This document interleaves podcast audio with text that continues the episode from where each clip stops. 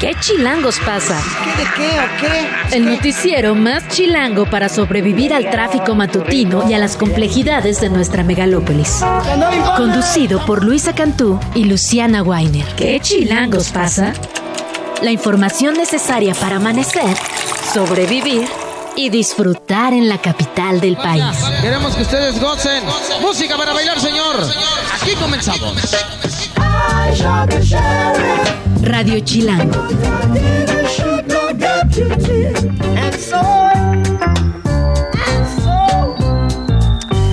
Siete de la mañana con tres minutos, porque hoy obviamente íbamos a dejar un poco más a Bob Marley. Hoy es martes 6 de febrero, escuchó usted I Shot the Sheriff. 6 de febrero es el Día Mundial de Bob Marley, es el día de su nacimiento y la fecha en que es recordado por el mensaje pacifista que propagaba a través de su música. I Shot the Sheriff fue escrita por Bob Marley en 1973.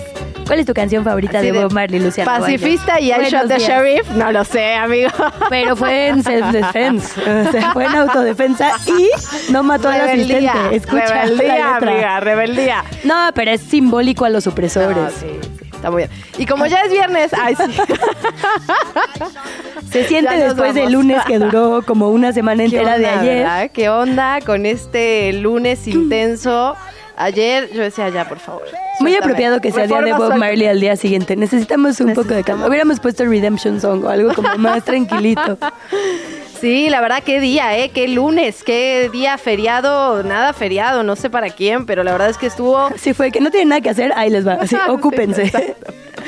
Intenso, intenso por donde se lo mire, la verdad, entre el paro de transportistas que empezó un poco más tarde de lo que se había anunciado, pero sí causó bastante complicaciones en las afueras, ya hubo diálogo al menos con las autoridades, parece que va a haber mesas de trabajo en ese sentido, al menos con la parte, digamos, la facción de los transportistas que no se había sentado ya antes en la mesa con las autoridades. Por otra parte, obviamente el tema del día, las 20 iniciativas de reforma constitucional que envió el presidente López Obrador y que con Luisa Cantú no es que tengamos los ojos rojos por otra cosa. La cosa no, no es que tenga algo que ver con Bob Marley, sino con las No reformas hoy. constitucionales. Sí, Son exacto. 20 iniciativas como de, bueno, las que yo revisé, noventa y tantas hojas más o menos. Sí, algunas más cortas, algunas de 15, bendito sea.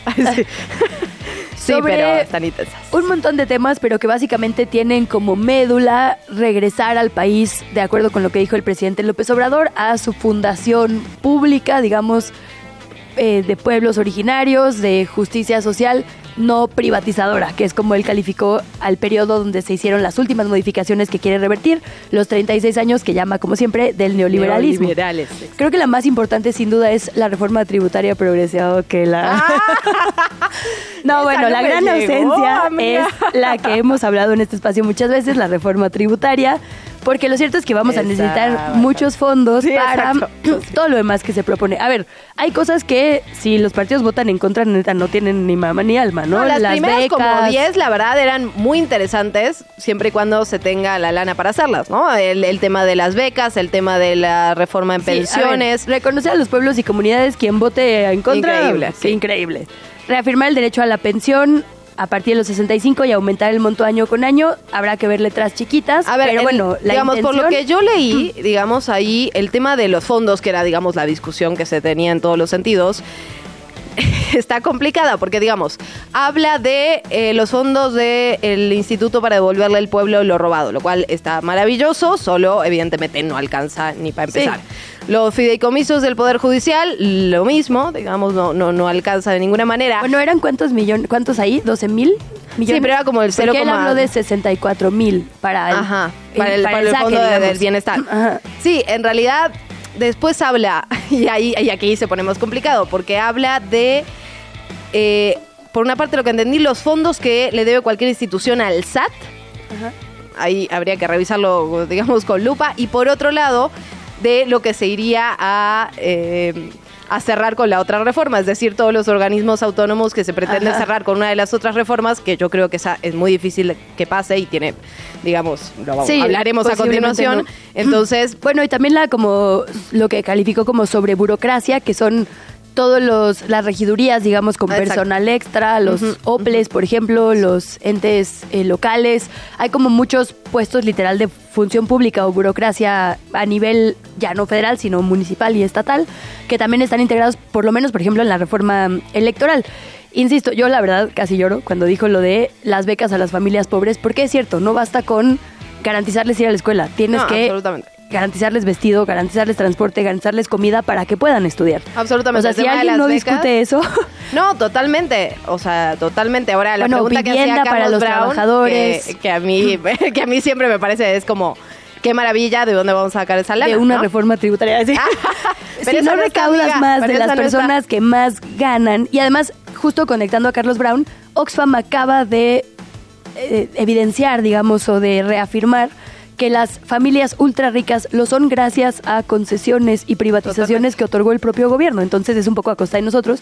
Paguen más impuestos y que ese dinero se pueda reinvertir en la gente, ¿no? La de vivienda está muy interesante. Me gustaría, digamos, que un experto en la materia nos hable sobre el tema, pero eh, Iremos por lo que dedicando vi, digamos, día a día, ¿no? Totalmente, hay que abordarlas una por una. La de vivienda me pareció muy interesante. Ahora bien, hay otras que me parecen, la verdad, bastante peligrosas, bastante cuestionables. Por ejemplo, y a mí es la que me saltó de inicio, digamos, la que tiene que ver con el tema del fentanilo, que eh, digamos, eh, metería a esta lista de delitos que se los considera graves, que no son graves, pero que tienen prisión eh, preventiva oficiosa al narcomenudeo.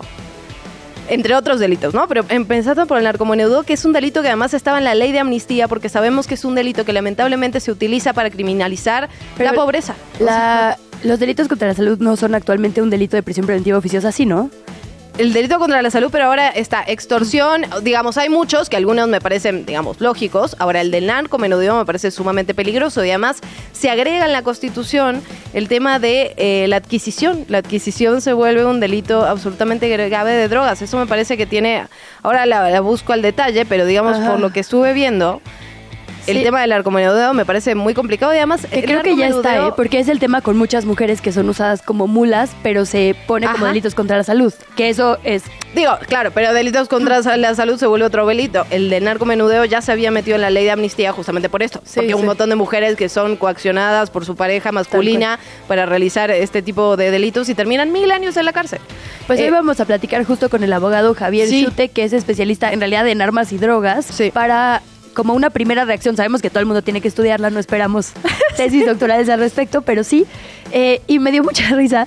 Todos los partidos fue como, no van a pasar ni un paso, no sé qué, a López Obrador. Bueno, excepto las que son para el bienestar mexicano. Ojalá que nos vayan diciendo cuáles Claro, cuáles consideran sí, cuáles el bienestar no. mexicano. Obviamente la de los organismos autónomos también me parece sumamente complicada. El Coneval pasaría sus funciones al INEGI, eso lo veo muy complicado. Y por otro lado, digamos, de las dos que más me llamaron la atención, el INAI que pasaría sus funciones y ahí sí que no hay forma humana de hacerlo, porque el INAI pasaría sus funciones, digamos, a los mismos organismos, ¿no? Que ya tienen obviamente su, digamos, su área de transparencia. Ahora bien, lo importante del INAI es que es una mediación entre los los organismos que tienen que entregar su información y el ciudadano. Tú lo sabes perfectamente. Cuando presentas una solicitud de información y no estás conforme con la información que te brinda este organismo, lo que se hace es la solicitud de revisión y el INAI, y justo por un, digamos, se hizo un estudio hace muy poquito, en solamente en el 13% de los casos le da la razón al órgano obligado, en el resto defiende al ciudadano o a la ciudadana. Entonces, esa es la verdadera importancia del INAI. Y luego la protección de datos personales iría directamente sería lo tendría que custodiar el ejecutivo. Sí, es Eh, que, o sea, hay razón en los argumentos de todo, es decir, efectivamente hay evidencia de que se han malgastado recursos públicos desde esos organismos, digo, más evidencia Ah, que usar una claro. tarjeta institucional para pagar un bar de dudosa reputación. No, absolutamente. Y entonces con base en eso se abre una discusión importante, cómo debe ser la transparencia en nuestro país, ¿no?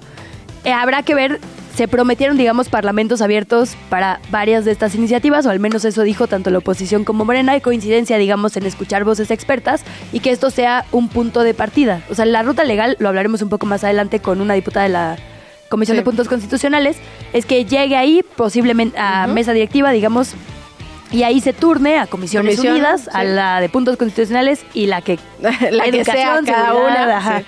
la que corresponda Y lo más probable es que ahí se convoque justo a un parlamento abierto como se ha hecho en muchas ocasiones anteriores. Ojalá que se escuchen voces verdaderamente de todos los sectores para que se construya algo que sí nos sirva. Sí, totalmente. Ahora bien, por ejemplo, la del Poder Judicial, otro que me llamó la atención, dice, y esta sí la puse con resaltador, fíjate. A ver. Se propone que la renuncia de ministros o ministras de la Suprema Corte de Justicia que deban ser aprobados por la mayoría de los miembros presentes del Senado de la República por la, o por la Comisión Permanente, que a su vez calificarán que la causa que motive la renuncia sea grave a juicio del órgano legislativo.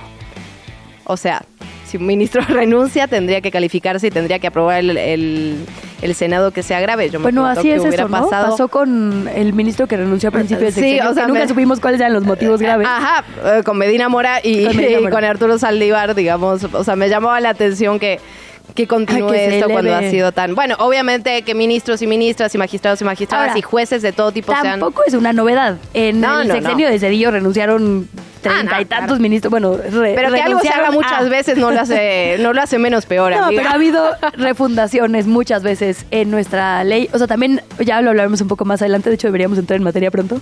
Sí, pero justo llamó mucho la atención el discurso de Pérez Dayan, que tampoco es ninguna coincidencia que lo hayan mandado a él Ah, como claro, representante. claro, De la Constitución no se toca, pues se ha tocado cada sexenio miles de veces. No, pues más que la constitución no se toca, me parece que dice que algo que sí es cierto. Es decir, ministros y ministras de la Suprema Corte están defendiendo, él lo que dice es, nosotros defendemos la constitución, la constitución se toca, sí, claro, se toca con consenso, se toca haciendo parlamentos abiertos, etcétera, etcétera. Ahora bien, no estamos representando... eh, digamos Al interés popular, dijo al textualmente. interés popular, O sí, sea, lo dijo textual. No a la gente. Ajá. Ajá, están Sí, custodiando, como digamos, la en constitución. expertise, tal cual. Sí. Y, y es que, la, o sea, es cierto, digamos, nos guste o no nos guste, no es una cuestión, y es bien interesante la reforma judicial, en, e- eh, la reforma del Poder Judicial en ese sentido, porque, eh, digamos, contempla campañas, mesas de debate, tiempos en radio y televisión para ministros y ministras, Elegir magistrados y magistrados, jueces y jueces, me parece realmente de locos. Incluso cita el caso de Bolivia, que lo habíamos platicado en este espacio, lo cita desde otro ángulo, digamos, pero lo cita. Em, Eso serviría si hubiera confianza plena, digamos, en el Poder Judicial, que creo que, o sea, ni siquiera las personas más pro corte podrían decir que no Nadie, se hace política nadie. ahí. No, no, no. Sí. El Poder Judicial ha fallado de 20 mil maneras, como todos los poderes de, de Sí, este país. ¿no? Eh, que necesita una reforma. Seguramente hay propuestas de reforma desde adentro del Poder Judicial, ¿no? Para mejorar las cosas. Ahora, me parece que esta iniciativa, primero, no creo que pase. Y segundo, la verdad es que sí tiene cosas que son insostenibles. Si estamos hablando de reducir los costos, ¿cómo vamos a hacer debates entre magistrados, jueces de distrito, Sí, ministros y que esa es la ministras? parte más complicada. Pues, ¿te parece si empezamos? Vámonos. Venga. Bueno, por si no lo había escuchado todavía, durante el aniversario 107 de la Constitución de 1917, presidente López Obrador presentó su paquete de reformas a la Constitución como una de las últimas propuestas de su gobierno. Se trata de 20 iniciativas. Ya lo hablábamos hace unos minutos de qué van estas iniciativas. Vamos a escuchar cómo lo presentó el presidente.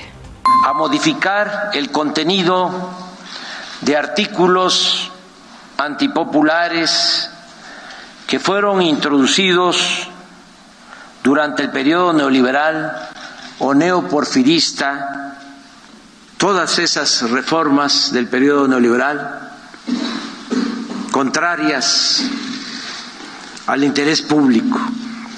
Se trata de adulteraciones que niegan el sentido general de nuestra Carta Magna Por otra parte, la secretaria de Gobernación, Luisa María Alcalde, fue la encargada de entregar este paquete de reformas a la Cámara de Diputados para ser analizadas, discutidas y, en su caso, aprobadas en lo que falta de esta legislatura o en la próxima. Escuchamos también sus palabras.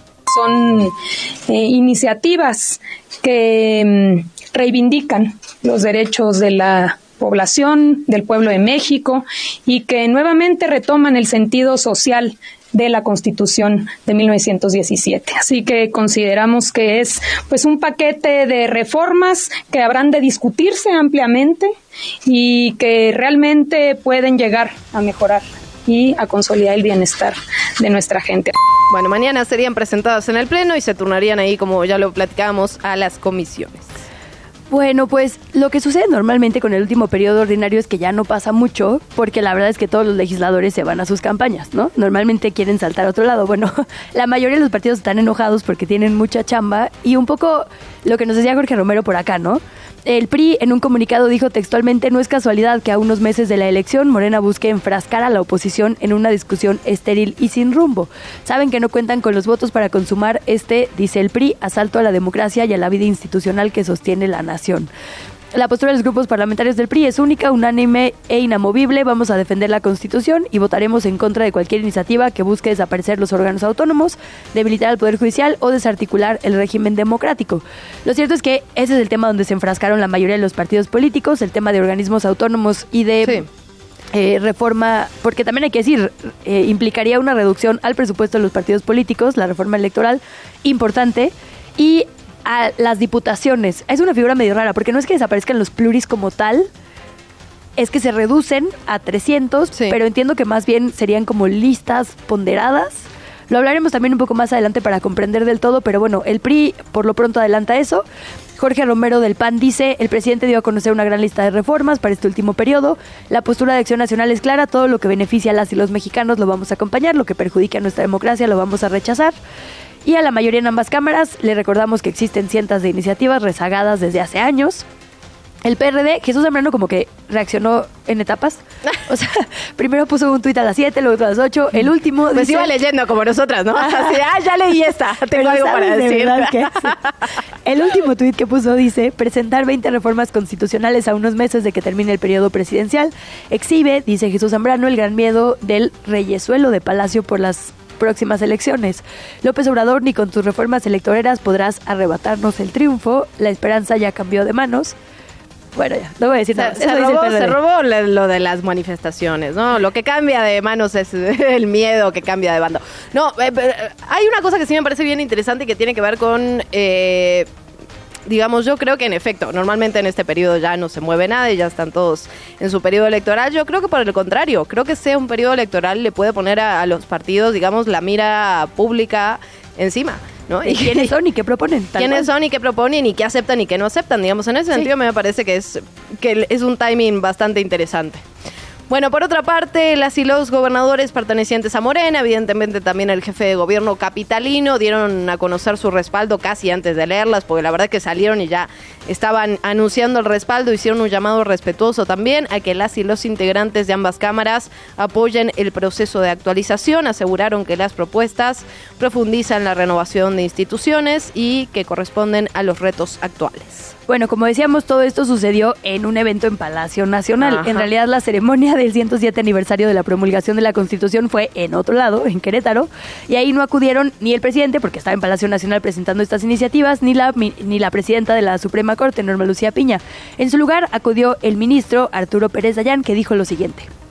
Por encima de la Constitución no hay poder alguno, nada ni nadie. Y es precisamente la Constitución Federal esta que ahora conmemoramos, la que dio a la Suprema Corte de Justicia de la Nación las facultades suficientes para invalidar cualquier, acto que no la respete, independientemente de la fuente de la que provenga, electa o no electa, sin distinción alguna. Bueno, en estricto sentido es verdad, ¿no? La Corte tiene la última palabra por reglamentación. Lo cierto es que también ahí hubo muchas críticas de, pues sí, la Constitución se respeta excepto si dice que ganes menos que el presidente. Ahí hubo mucha polémica, pero bueno, dio un mensaje sin duda poderoso para respaldar las decisiones que ha tomado la Corte en las últimas semanas.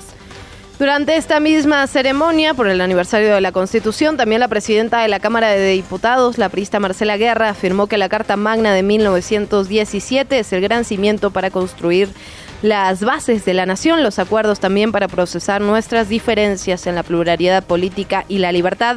Destacó que está abierto el debate sobre las medidas para dar plenitud a la división de contrapesos entre poderes y del papel que juegan nuestras instituciones, justamente institutos autónomos. Vamos a escucharla. Una patria que busca afirmarse a través del régimen de libertades, del Estado de Derecho, de una democracia que se asiente en los grandes acuerdos y en el respeto a los disensos, en una determinación paritaria para la igualdad sustantiva, en la inclusión, en las elecciones libres, en un sistema plural competitivo y con alternancia en el poder entre los partidos, en un desarrollo con justicia, con equidad y que para ello eleve, eleve el crecimiento económico y social. En más reacciones tras este anuncio, el INAI hizo un pronunciamiento a través de redes sociales bastante respetuoso, un llamado al diálogo y al debate para hablar sobre la importancia de sus funciones. Dijo que el trabajo autónomo y cito textual no puede ser absorbido por ningún poder o ente público, pero básicamente pidió eso, ¿no? Como analizar y escuchar entre todas las partes las propuestas que puedan venir de ambos lados. Por su parte, el INE emitió un posicionamiento donde asegura que las iniciativas propuestas no influirán en las elecciones federales y locales, las que están programadas para el 2 de junio. El INE pidió que se posponga el diálogo público justamente sobre la reforma electoral hasta después de las elecciones para así analizar el sistema con información actualizada y precisa. Sí, lo más probable es que esa reforma no pase, pero incluso si pasara, también la ley dice que no puedes aprobar una reforma electoral antes de las elecciones, entonces aplicaría para, las intermedias. Siguiente, siguiente. En otro tema ya completamente, hubo ayer paro, como lo decíamos, parcial de trabajadores, los que no habían tenido acuerdo, como le reportamos aquí ayer con el gobierno hicieron un bloqueo pacífico de más o menos cinco horas para exigir más vigilancia a la Guardia Nacional, la Policía Estatal y Municipal para contrarrestar la violencia e inseguridad que denuncian viven en las carreteras del país. Hablaban incluso de extorsión a algunos de los transportistas. Los acuerdos van avanzando, pero no se ha concretado, digamos, algo que satisfaga a todas las partes, por lo que se podría prever un próximo paro nacional. El diputado local del PAN, Aníbal Cáñez, presentó una iniciativa para modificar la ley orgánica de la Fiscalía General Capitalina, a la que nombró Ley Ulises, con la que se busca que los encargados de despacho de la institución también deban cumplir con los requisitos establecidos en la Constitución para ser fiscal. O digamos, esto es lo que habíamos platicado, ¿no? El tema de la de de cuando asumió Ulises Lara como el fiscal interino, pero que de alguna manera si debía o no contemplar todos los requisitos que se requieren para ser el fiscal de la Ciudad de México. La propuesta es que la persona que supla la ausencia o la falta definitiva de la persona titular de la Fiscalía durante el tiempo que se lleve a cabo el proceso constitucional para su sustitución debería cumplir con los mismos requisitos establecidos en el artículo 39 para ser fiscal, es decir, experiencia mínima, licenciatura en Derecho y los cinco años de experiencia que se tienen que tener en la materia. Y antes de irnos a la pausa, Movimiento Ciudadano anunció nuevos fichajes. La experredista Alejandra Barrales, el hijo de Dante Delgado, Alfonso Delgado, iría por una senaduría e incluso la raquetbolista Paola Longoria que buscaría una diputación federal por MC. También para la Cámara de Diputados, la activista Kenia Cuevas, por la activista por los derechos de las personas trans. Así que bueno, se siguen moviendo las cosas en materia electoral. También son las 7.25. Pausa, venimos. ¿Qué chilangos pasa? Regresamos. La entrevista. ¿Ya estás grabando? Bueno, como ya platicamos ampliamente, el paquete de 20 reformas, en su mayoría constitucionales, requiere un análisis clínico detallado de cada una de ellas. Lo iremos haciendo conforme pasen los días y también platicando con las diferentes fuerzas políticas que se encargarán de ver este tema. Empezamos con Morena, con la diputada federal y también eh, presidenta de la, no, eh, integrante de la Comisión de Puntos Constitucionales, Aleida Alavés, a quien le agradecemos muchísimo el tiempo. Bienvenida, diputada, muy buenos días. Hola, ¿qué tal? Muy buenos días, a tus órdenes. Muchísimas gracias por su tiempo, diputada. Preguntarle de inicio qué, ha podido leer ya o si ya le dio tiempo de leer todo, pues la verdad que estaba largo, de estas 20 propuestas. ¿Qué opina la bancada de Morena? ¿Cómo lo está viendo usted? Pues mira, nosotros lo recibimos con mucha satisfacción porque enmarcan este proyecto de Estado que nosotros siempre hemos impulsado, a diferencia del Estado fallido que en la época neoliberal se instaló, en donde hubo una desregulación de toda actividad, ya sea económica, de la propia forma de hacer a un lado los derechos laborales, las pues hasta los derechos animales que aquí ya vienen, que a los animales se les respete, el que tengamos una atención médica integral, la pensión universal, pues no solamente eh, la edad la vamos a ajustar a 65, sino también se va a incluir el que las personas con alguna discapacidad reciban el apoyo del Estado. y que los estudiantes tengan garantía de estar en su nivel escolar hasta terminarlo con becas. Eh, bueno, además de todo lo que implica la, insisto, regulación del sector energético. Este que tanto nos ha tenido en una discusión pública sobre si el Estado debe o no intervenir en la eh, determinación de los generadores quién entra primero a, a las líneas de transmisión. es un debate muy interesante y que pues ahora con la Suprema Corte también tenemos de por qué le quieren dar privilegio a los particulares y no a las empresas del Estado. Finalmente, si eh, de algo se encargaron eh, los que gobernaron más de 30 años con, una, con un modelo de negocios eh, en el Estado, pues es lo que tenemos nosotros que enderezar y hacer que este estado en el que vivimos sea un estado fuerte, en donde haya regulación, donde el Poder Judicial se dedique a revisar que haya justicia y no negocios, en donde el Poder Legislativo sea un poder también austero, que se disminuya el número de diputados, de senadores, que los, partidos políticos no tengan más recursos eh, porque se requieren para otras cosas nosotros hemos sido siempre partidarios de que la democracia no debe ser tan onerosa.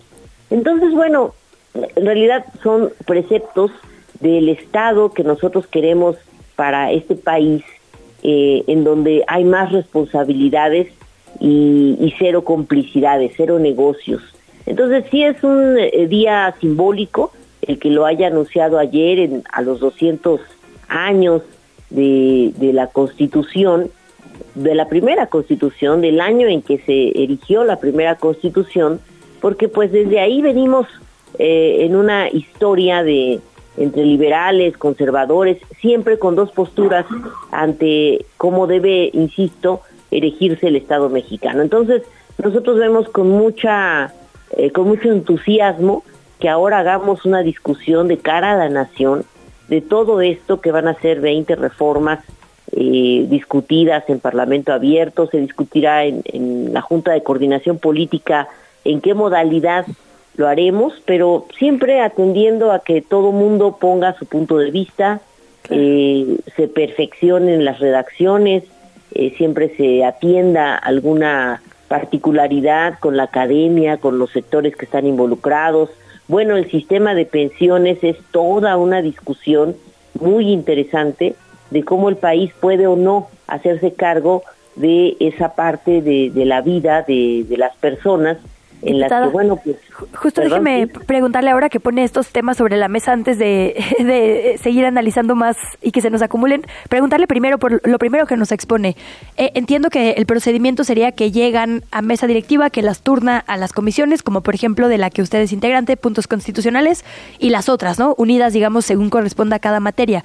¿Cómo van a decidir cuáles tendrán prioridad o se van a discutir de plano todas al mismo tiempo? ¿Cuál es, digamos, el, el cálculo tal cual de tiempos? Porque tampoco queda eh, tanto espacio de aquí a las elecciones. Preguntarle por los tiempos y ahora que pone la de pensiones, creo que es en la que más tenemos todas y todos la mira por, digo, por supuesto lo que implicaría para todas las personas que se jubilen, pero también por el esfuerzo eh, en cuanto a costo que significaría.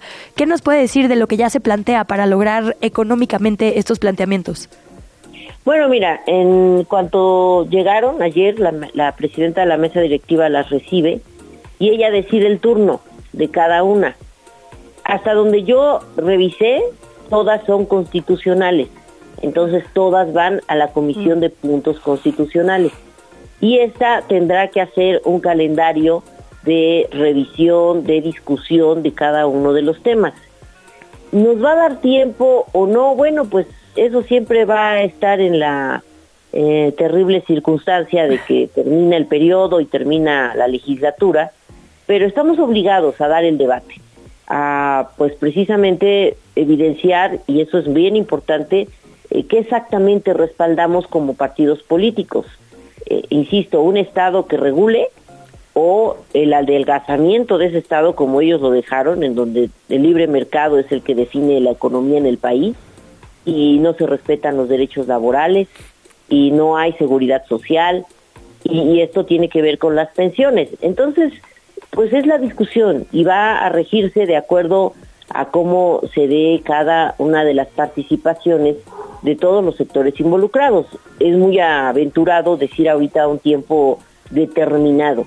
Eh, las discusiones se dan eh, en tiempos legislativos, 45 días después de, la, de presentada una iniciativa. Eso es el rigor eh, legislativo reglamentario. Pero siempre hemos tenido toda la disposición y pues además se han tomado las, las eh, las opiniones de los grupos parlamentarios para que el debate se extienda o se acorte según se alcancen los consensos. Diputada, también me gustaría preguntarle, digamos, nos hablaba ya un poco en términos generales de, muchas de las reformas, son muy amplias eh, y algunas, digamos, creo que van muy, muy de la mano con lo que ha venido trabajando Morena desde hace tiempo. Ahora bien, a mí hay algunas que me llaman la atención y preguntaría si está de acuerdo con todas. Por ejemplo, con esta en la que eh, se aumentan los delitos, por lo cual el juez debería ordenar prisión preventiva oficiosa. Esto es contrario a lo que ha dicho la Corte Interamericana con respecto a México. Hay una discusión muy amplia sobre la violación a los derechos humanos. Eh, respecto a la prisión preventiva oficiosa. ¿Está de acuerdo con esto también, que sumaría extorsión, narcomenudeo, delitos de adquisición y distribución de drogas sintéticas? Es que estamos en una situación en el país muy complicada. Ya lo habíamos hecho. Ya habíamos dictado una serie de delitos de prisión preventiva oficiosa por la envergadura de cada uno de estos temas la extorsión, el narcomenudeo, bueno, hasta las facturas falsas.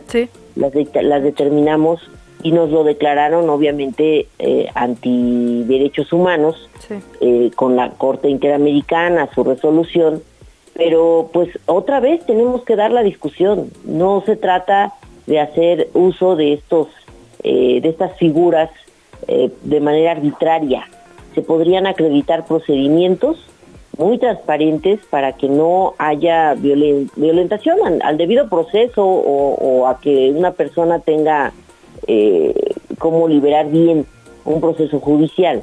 Pero si son estos delitos que son de alto impacto, que nos ha documentado la secretaria de Seguridad cada que la, vemos y, vemos cómo están complicados los temas en diferentes puntos del país, pues entonces eh, también eh, que, que, nos digan exactamente qué otra cosa podemos hacer. Eh, yo creo que la Corte Interamericana señaló, y lo hemos seguido con, mucho, con mucha atención, que eh, la presión preventiva oficiosa podría no resultar, al igual que el arraigo. Bueno, el arraigo sí, es, es algo que tenemos que erradicar de la Constitución, pero la prisión preventiva oficiosa con un protocolo, con una normatividad propia de no hacer de esta una figura arbitraria. Entonces, es una discusión amplísima de cada uno de estos temas. Por eso sí, estamos obligados a, estudiarlos, a revisarlos con mucho detenimiento. Eh, obviamente todas estas iniciativas son perfectibles, ninguna, porque yo he estado en las dos legislaturas de este sexenio que, que ha estado al frente el presidente Andrés Manuel López Obrador analizando cada una de las propuestas que envía y te puedo decir con todo conocimiento de causa que ninguna ha trascendido tal como la envía el presidente, porque siempre hemos dado el lugar al poder legislativo, al debate, al enriquecimiento de estas de estas redacciones y a que obviamente sean con la mayor envergadura como queden redactadas pues para beneficio común. No estamos hablando aquí de una eh, propuesta solamente de un partido, de una persona, no. Es algo que nos va a llevar eh, pues el tiempo que sea necesario. la idea es discutir si queremos que CFE siga siendo una empresa productiva, compitiendo con las particulares, o la fortalecemos como nuestra empresa de Estado que era antes de la reforma de Peña Nieto, porque la ponen a competir como, como particular, cuando sí podemos como Estado hacer que desde nuestra empresa haya una regulación. No estamos eh, haciendo a un lado la participación de, empresas particulares, pero tampoco pueden estar por encima de nuestra empresa, que además la dejaron denominada de tal forma que, que no la podamos poner a la altura de lo que CFE realmente ha sido en la historia de este país. Entonces son muchos temas. Eh, la reforma electoral, esa insistimos, y él, el presidente insiste y nosotros también, en que la democracia no debe ser onerosa. Los partidos políticos no deben de tener financiamiento público. debemos reducir la Cámara de Diputados a 300 diputados, la de senadores a 96. Bueno, todo eso porque decimos hay que funcionar a un Estado austero, a un Estado que realmente no haga un uso excesivo de los recursos públicos y que eso funcione bien para el país. Al igual que la discusión de la existencia de los autónomos, que es también toda una pues discusión que hemos dado públicamente será seguramente donde haya mayor discusión justo entre partidos, es sobre la que se han pronunciado por lo menos todas las fuerzas políticas. Tenemos un minutito, pero no dejar de preguntarle justo por esta que pone sobre la mesa, eh, la reforma electoral. Digo, es una iniciativa amplia, 93 hojas que seguramente estaremos discutiendo, pero justo, digamos, es, es medular porque a partir de cómo funcionan los partidos políticos y las fuerzas políticas, será posible todo lo demás o no. Aquí eh, cambia la narrativa y dice se propone fortalecer al Tribunal Electoral, por ejemplo, textualmente, dice que se propone cambiar el INE por INEC, que no es ninguna novedad, y eh, cambiar a las diputaciones. Esto sería, obviamente, en caso de aprobarse, ya no para esta contienda, sino para la intermedia, porque así lo establece la ley. ¿Qué suerte le augura que los partidos políticos, incluyendo a Morena, hagan un ejercicio, digamos, de autocrítica y de, eh, pues, perfeccionamiento, digamos, como, como propone abrir la discusión esta iniciativa?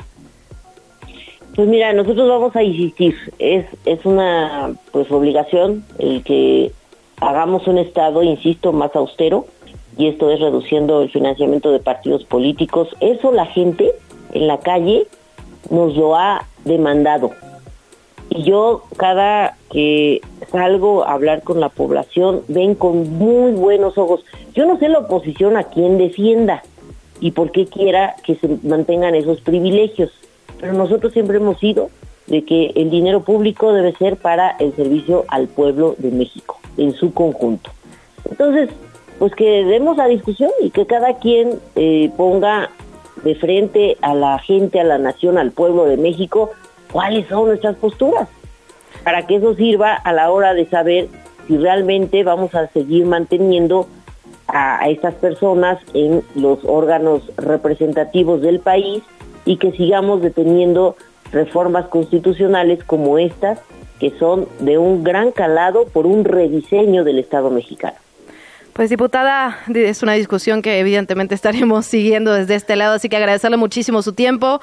Eh, micrófonos abiertos, seguimos por supuesto con este diálogo, así que gracias de verdad por su tiempo y muy bonito día. Muy bonito día a ustedes y un saludo a todo el auditorio de Radio Chilango. Platicábamos con Aleida Alavés Ruiz, diputada federal, integrante de la Comisión de Puntos Constitucionales, y vamos a seguir platicando con todas las fuerzas políticas, vamos a seguir platicando con los analistas, vamos a tratar de abordar, digamos, uno a uno los temas que, que se plantean en, esta, en estas reformas constitucionales. Ayer hablábamos justamente con el PAN, hoy hablamos con Morena, vamos a seguir. Platicamos hace poco con el PRI, pero bueno, vale la pena hacerlo ya con letra. Exacto, confirmada, letra confirmada. Ya publicado, digamos. todas las reformas, bueno, hay que decir buscamos a Movimiento Ciudadano ayer sin mucho éxito. Seguimos esperando alguna respuesta, pero bueno, sin duda nos comprometemos a tener, como bien dices, todas las voces. Lo que es cierto que decía ahora la diputada y decías tú al abrir este este espacio, en realidad se trata casi que de una carta abierta de quiénes son rumbo a las elecciones, ¿no? Pasen o no la reforma servirá para que cada quien diga con qué va y con qué no va y eso será interesante también para que decidamos. Sí, sin lugar a dudas. Creo que en ese sentido es cierto y también que se propongan, digamos, eh, caminos viables. ¿no? y eso creo que también los comos, que son tan importantes. Creo que eso también es importante si hablamos de medidas de reforma. Y bueno, vamos a seguir platicando justamente sobre este tema. Te invitamos a seguir la conversación en redes sociales. Nos encuentras en TikTok, Instagram y Facebook como arroba que pasa. Y en Twitter desde la cuenta de Chilango, arroba chilango.com. Otra de las reformas que nos interesa muchísimo tiene que ver con, bueno, en realidad, o sea, le pusieron prohibición a la salud por sustancia, protección a la salud. no, protección, protección a la salud por prohibición. Ya estás, ya estás con esa reforma, veo. Prohibición a la salud. Ya sabes que lo mío, lo mío es. ayer vi demasiadas notas de Bukele. No, no, perdón. Protección a la salud por sustancias tóxicas y sustancias tóxicas va de vapeadores a fentanilo, ¿no? Este es, las drogas, digamos, pasa justo por salud, pasa por seguridad. Es un tema que lastima mucho nuestro país y que nos interesa un montón. Por ello buscamos a alguien específicamente para platicar al respecto y agradecemos muchísimo la comunicación de Javier Chute, es abogado, socio de Chute y de Sol, cofundador del área de Derecho Penal en el ITAM y socio fundador de Desarma México. Abogado, muy buenos días, bienvenido a este espacio. Hola Luisa, buenos días, buenos días Luciana. Saludos a, toda la audiencia, a todas las personas que las escuchan. Muy buenos días, abogado. Gracias por su tiempo. Sabemos que nos viene llegando, digamos, estas reformas que es, digamos, son amplias y hay muchas que revisar, pero preguntarle, digamos, de inicio, ¿cómo ve particularmente estas dos, no? Hay una que, que es de, digamos, directamente de materia penal y que tiene que ver con esta adhesión de varios delitos que el juez debería ordenar prisión preventiva oficiosa, que a mí me llama particularmente la atención y que están todos relacionados, digamos, con las drogas sintéticas, con el fentalino, y hay otra que tiene que ver con, ya lo decíamos, con los vapeadores y también con el fentanilo que tiene que ver directamente con la salud. ¿Cómo está viendo de inicio, abogado, estas dos propuestas de reforma? De acuerdo, pues aprovechando ese lapsus lingüe de, Luisa, justamente estamos, estamos ante una propuesta de reforma constitucional que es paradigmáticamente prohibicionista, ¿no? Y yendo un poquito por, por partes, para decirlo rápidamente, eh, ampliar el catálogo de delitos de prisión preventiva oficiosa en el artículo 19 constitucional, pues responde sin duda al litigio en la Suprema Corte, que implicó la inconstitucionalidad de ampliar el catálogo a nivel legal, por lo que hace a delitos, por ejemplo, fiscales, y ahora se pretende que esto se, se ponga en el texto constitucional. Seguramente será una discusión que se seguirá teniendo y en la que se debe tomar en cuenta, desde luego, pues las sentencias de la Corte Interamericana de Derechos Humanos al respecto y que califican esta figura de prisión preventiva oficiosa como una figura inconvencional. Ahora, por lo que hace a la, a la reforma, que además me imagino que será ampliamente discutida justamente por casi equiparar por lo menos a nivel textual, pues poner en una misma oración los vapeadores el pentanilo, hay varias críticas que se pueden hacer, ¿no? Y desde diversos ángulos. Podríamos pensar en términos de técnica legislativa, hasta gramatical. El texto dice algo así como eh, la prohibición de sustancias como el uso ilícito del fentanilo, ¿no? Pues el uso ilícito no es una sustancia, la sustancia es el fentanilo. Ahora este error gramatical pues justamente obedece a otra crítica, porque el combate al uso ilícito del fentanilo también ha generado el endurecimiento de la regulación sanitaria. Esto dificulta el acceso legal con fines médicos a este fármaco que es muy útil para reducir el dolor intenso postquirúrgico y en pacientes con cáncer avanzado. También podemos pensar en críticas de jerarquía normativa, ¿no? Preguntarnos, bueno, ¿qué hace esto en la Constitución? Ajá críticas de eficacia, porque en esta reforma, en esta propuesta de reforma constitucional, no se crean órganos, no se establecen facultades, no se asigna presupuesto. Solo se prohíbe a nivel constitucional lo que ya estaba prohibido a nivel legal. Podemos pensar en críticas de los tiempos en los que se da, tiempos electorales, interpretaciones políticas de si esta será o no una camisa de fuerza para el proyecto político o para la campaña de la doctora Claudia Sheinbaum, que por lo menos por lo que hace este respecto esperemos que no lo sea. En fin, pero el ángulo, si, les parece bien, que a mí me interesaría abordar es otro. A ver. Desde el punto de vista de salud pública, esta propuesta de, reforma, pues justo es un ejemplo perfecto del prohibicionismo que no solamente ha fracasado, sino que causa muertes, y no solo por la guerra contra las drogas, sino también por sí mismo al obstaculizar un consumo informado y limpio, hay criminalizar y estigmatizar a las personas usuarias que si llegan a desarrollar una adicción, pues precisamente por esta estigmatización y criminalización de las actividades inherentes al consumo, es menos probable que busquen ayuda, ¿no? Por cierto, y esto creo que hay que decirlo, este, esta propuesta de reforma es directamente contradictoria con lo que a nivel eh, de Plan Nacional de Desarrollo de 2019-2024, publicado por esa misma administración, eh, se, nos, se nos dijo, ¿no? Eh, en este Plan Nacional de Desarrollo se habla de renunciar, voy a hacer una cita textual, renunciar a la pretensión de combatir las adicciones mediante la prohibición de sustancias. este Plan Nacional de Desarrollo 2019-2024 se planteaba como objetivo terminar la guerra contra las drogas. Decía que el prohibicionismo ya era una estrategia insostenible, ¿no? Y pues ahora esto es lo que tenemos. Primero, creo que hay que hay que distinguir, según la literatura especializada, incluso según la propia Oficina de las Naciones Unidas contra las Drogas y el Delito, que como lo refleja su propio nombre, ¿no? Con las palabras drogas y delito en su nombre y juntas a la par, lo cual nos debería extrañar, mucho más de lo que nos extraña. Existen dos tipos de consumo de, de drogas ilegales, el consumo trastornado por parte de personas consideradas adictas y el consumo no trastornado por parte de personas usuarias. Y yo les preguntaría a ustedes, ¿qué porcentaje creen del total de personas que consumen sustancias, qué porcentaje creen que es considerada eh, adicta? No sé, me imagino que una, un- una parte menor, ¿no? Muchas personas llegan a pensar que 50% por encima, según cifras de la propia Oficina de las Naciones Unidas contra las Drogas y el Crimen, que insisto es prohibicionista, Sí, es menos del se está haciendo ese 13%. censo, porque entiendo que de hecho no tenemos ni siquiera los Ajá. datos de adicciones, ¿no? Ajá. En México no. En Tal México cual. le- Eh, está en curso el, el censo tal cual. Ajá. que la última encuesta nacional de, de drogas y tabaco se hizo en 2016-17 con datos de 2014 y la CONADIC, eh, que, que es el organismo para combatir las adicciones, en lugar de destinar presupuesto a tener estas cifras, lo ha destinado a las campañas este, que, que seguramente han escuchado, que en el mundo de las drogas no hay final Ah, feliz, sí. ¿no? que equiparan a consumidores Sí, con narcotraficantes y con nazis, precisamente estigmatizando. A ver, abogado, pero me dejó con la duda. ¿Qué porcentaje de las personas consumidoras son adictas? Según la UN Office on Drugs and Crime, menos del 13% del total de personas que consumen drogas O sea, se autoconsidera. Os- ah, No, según, según eh, digamos, eh, la metodología sí es Claro. estadística y lo que Claro. se pregunta es la afección a otras áreas de la vida dado el consumo de drogas y de eso es de lo que depende que se considere que hay una adicción, que es una enfermedad de salud claro. Mental, de hecho. Y una Y- y- enfermedad que además no se radica con un decreto, ¿no? La- Lamentablemente, No, bueno. digamos, yo como, como persona que fuma, digamos, cuando veía lo de los vapeadores... Que no, venía una confesión más Ah, fuerte. no, Ah, no, no, no, yo no estoy en eso. Sí, lo de los vapeadores sería interesante. No, es ver, interesante también. Bueno, está en curso, se está levantando, digamos, la ENASAMA, que creo que será fundamental para entender esta cifra que nos dices, abogado, tal cual, ¿no? De, o sea, un panorama, por lo menos, de data sobre. Eh, digo, aquí también pone junto salud mental y adicciones. Es un censo, digamos, que medirá esas dos cosas y quizá podremos tener una luz para política pública. Antes de, eh, de entrar de lleno, digamos, justo porque hablas de prohibicionismo, en el tema de las drogas quizá es... Ay, no, olvídalo, nos tenemos que ir un corte. ¿Nos podrías esperar dos minutitos para seguir con la conversación?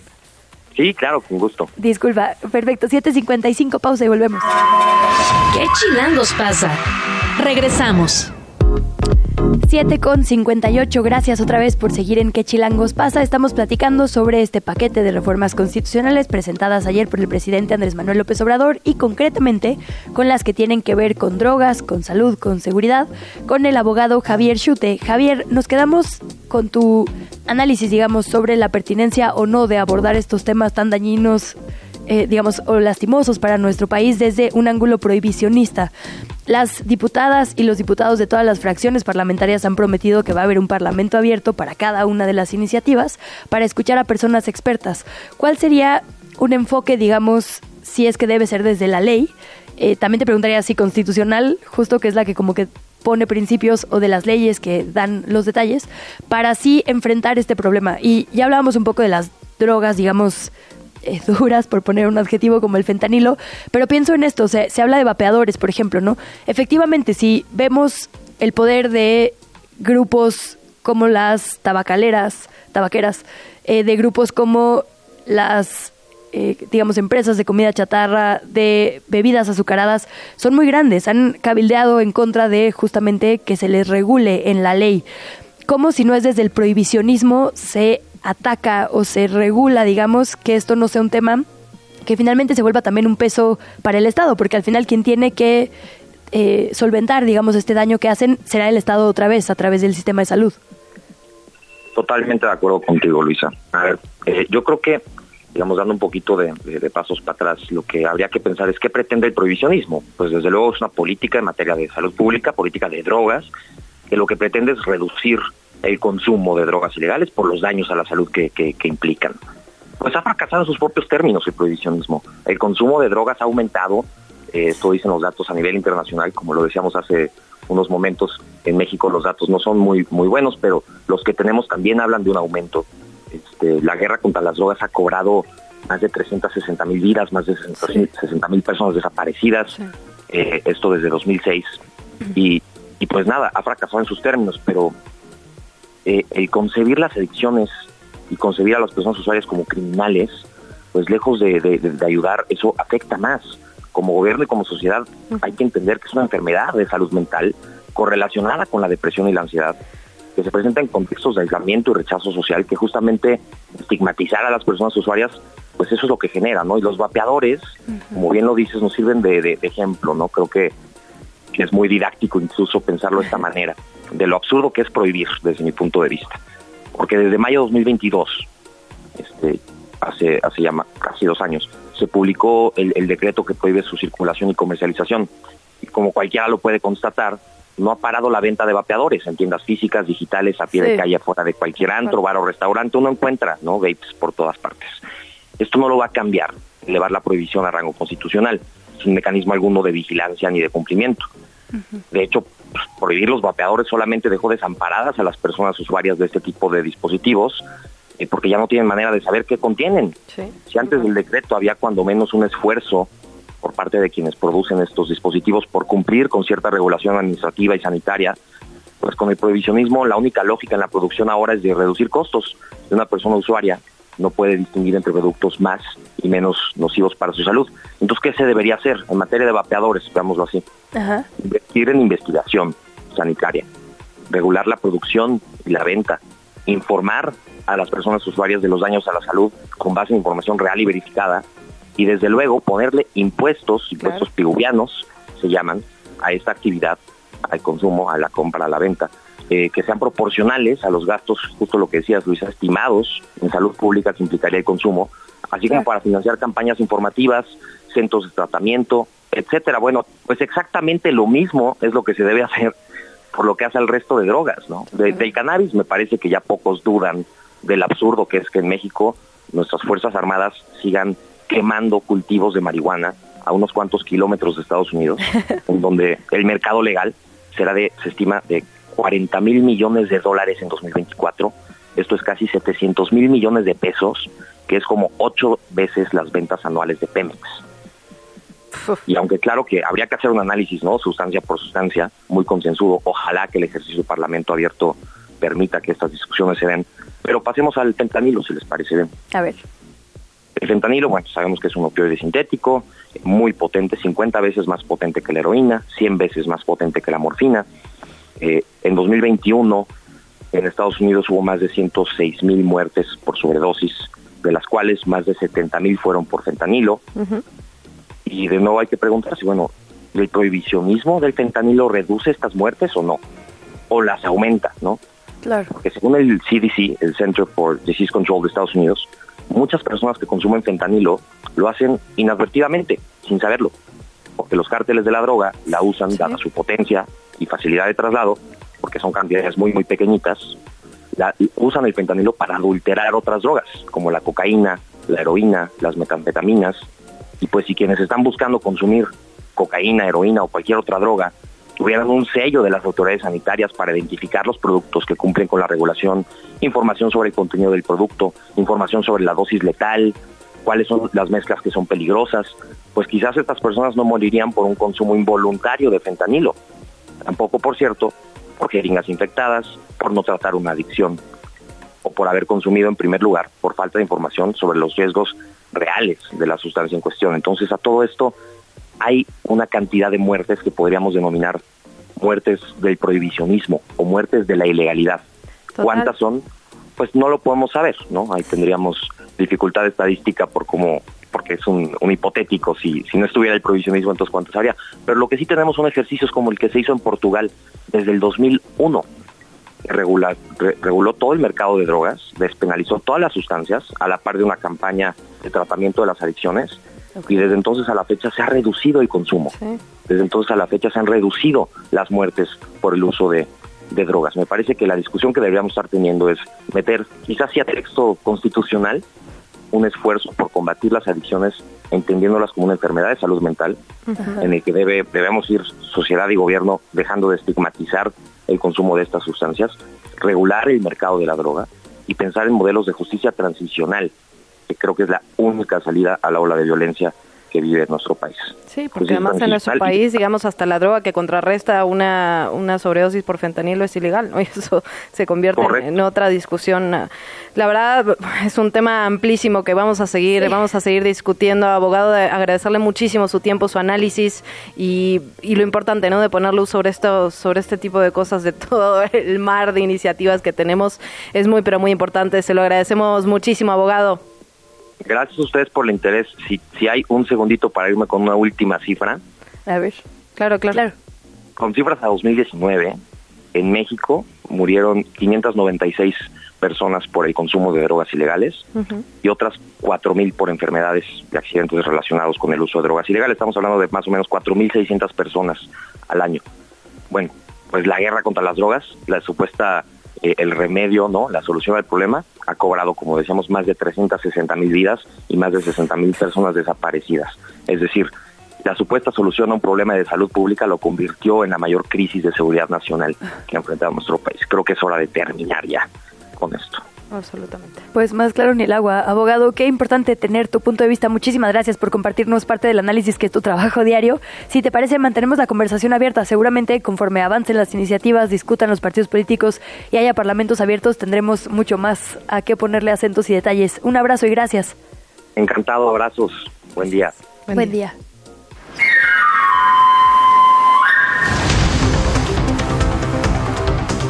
Vamos a más información. Nos habíamos quedado con el pendiente de las actividades de las personas presidenciables, las candidatas. Claudia Sheinbaum expresó desde Nayarit que el paquete de reformas propuesto por el presidente va a fortalecer los derechos, las libertades y la democracia en el país. Apoyó esta carta publicada y firmada por las y los gobernadores morenistas. Por otra parte, Xochitl Galvez, durante su visita a Estados Unidos, la aspirante de la oposición fue invitada a hablar en The Wilson Center, donde destacó que los comicios son una cosa que compete exclusivamente a México. Sin embargo, pidió a la población mundial estar al pendiente de las elecciones del próximo junio, ya que advirtió que podrían estar en riesgo. A ver, vamos a escuchar a la candidata. La elección es sin duda un asunto que solo compete al pueblo de México, pero en las circunstancias actuales es indispensable que las fuerzas democráticas de todo el mundo observen nuestro proceso electoral. Por ello, yo les pido que estén muy atentos y nos acompañen en este difícil periodo hasta la elección de junio. Ay. Digo, es un mensaje que quizá aislado no haría tanto ruido. El tema es que lo hace después de una conferencia en el Consejo de las Américas, ¿no? cuyo director es John Negroponte artífice de varios golpes de Estado en Centroamérica, ex embajador de Estados Unidos en nuestro país, alguien que revistas como Jacobin han, digamos, explicado muy bien cuál fue su papel en Honduras y en otros países, entonces... Sí, a ver, no estamos cerca de, no, pero una intervención en México, pero la verdad es que sí esta narrativa es, complicada. Y la verdad es que ahí se le fue la nota, o sea, la estaban criticando por, como siempre, el, discurso, eh, la pronunciación y no justo por donde se pide algo así, que claro, no es textual, solo insisto, el análisis completo puede ser complejo. El candidato, por otro lado, de Movimiento Ciudadano Álvarez Maínez, lanzó un video, también reaccionó a estas iniciativas, aseguró que Morena, de la mano del presidente López Obrador, está utilizando el aniversario número 107 de la promulgación de la Constitución Política para hacer reformas pendientes durante su sexenio. Escuchamos al respecto a Álvarez Maínez. Estos eventos se han convertido en un catálogo de promesas incumplidas. ¿Cómo no estar de acuerdo en que los mexicanos necesitan pensiones dignas? ¿Cómo no estar de acuerdo en que México merece un sistema de seguridad social universal? ¿Cómo no estar de acuerdo en un salario digno? En la vivienda digna, que a mi generación y a las nuevas generaciones se les ha negado como derecho humano. ¿Cómo no estar de acuerdo en el derecho humano al agua, en defender la naturaleza y a todos los seres vivos? En lo que no estoy de acuerdo es en pensar que México debe de buscar sus soluciones en el pasado. Álvarez Maínez dijo que no se encuentra en sintonía con la actual política de seguridad, la consideró fracasada y dijo que las soluciones a estos problemas deben verse en los debates. Y unas horas antes había hablado de cerrar a las refinerías que dañan el medio ambiente, concretamente en una zona que es clave para él, como Nuevo León. Por otra parte, según Conagua, estamos a menos de 147 días de llegar al día cero, donde finalmente nos quedemos pues, tal cual, sin agua. Ante este contexto, el jefe de gobierno Martí Batres insistió en que los distintos reportes de desabasto se han atendido con inmediatez y de manera eficaz.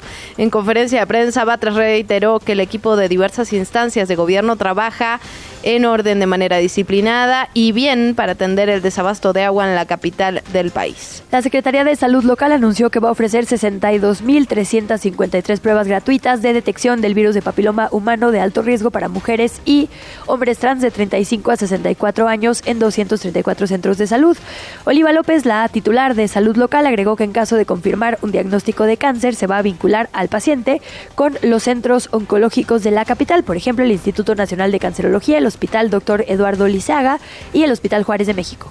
Lo que está ocurriendo en Guerrero respecto a la violencia, la verdad que es brutal. Cuatro choferes fueron ejecutados en una jornada que se vio ayer en Chilpancingo. En respuesta, la Policía Estatal, soldados y agentes de la Guardia Nacional desplegaron recorridos de seguridad por diversas bases de transporte. De acuerdo con la Fiscalía Guerrerense, en la capital del estado hay dos grupos criminales identificados como generadores de violencia que mantienen una disputa por el control de actividades ilícitas. Los candidatos y candidatas locales a la jefatura de gobierno también hablaron sobre este 107 aniversario de la Constitución. Escuchamos a Clara Brugada de Morena, el PT y el Verde.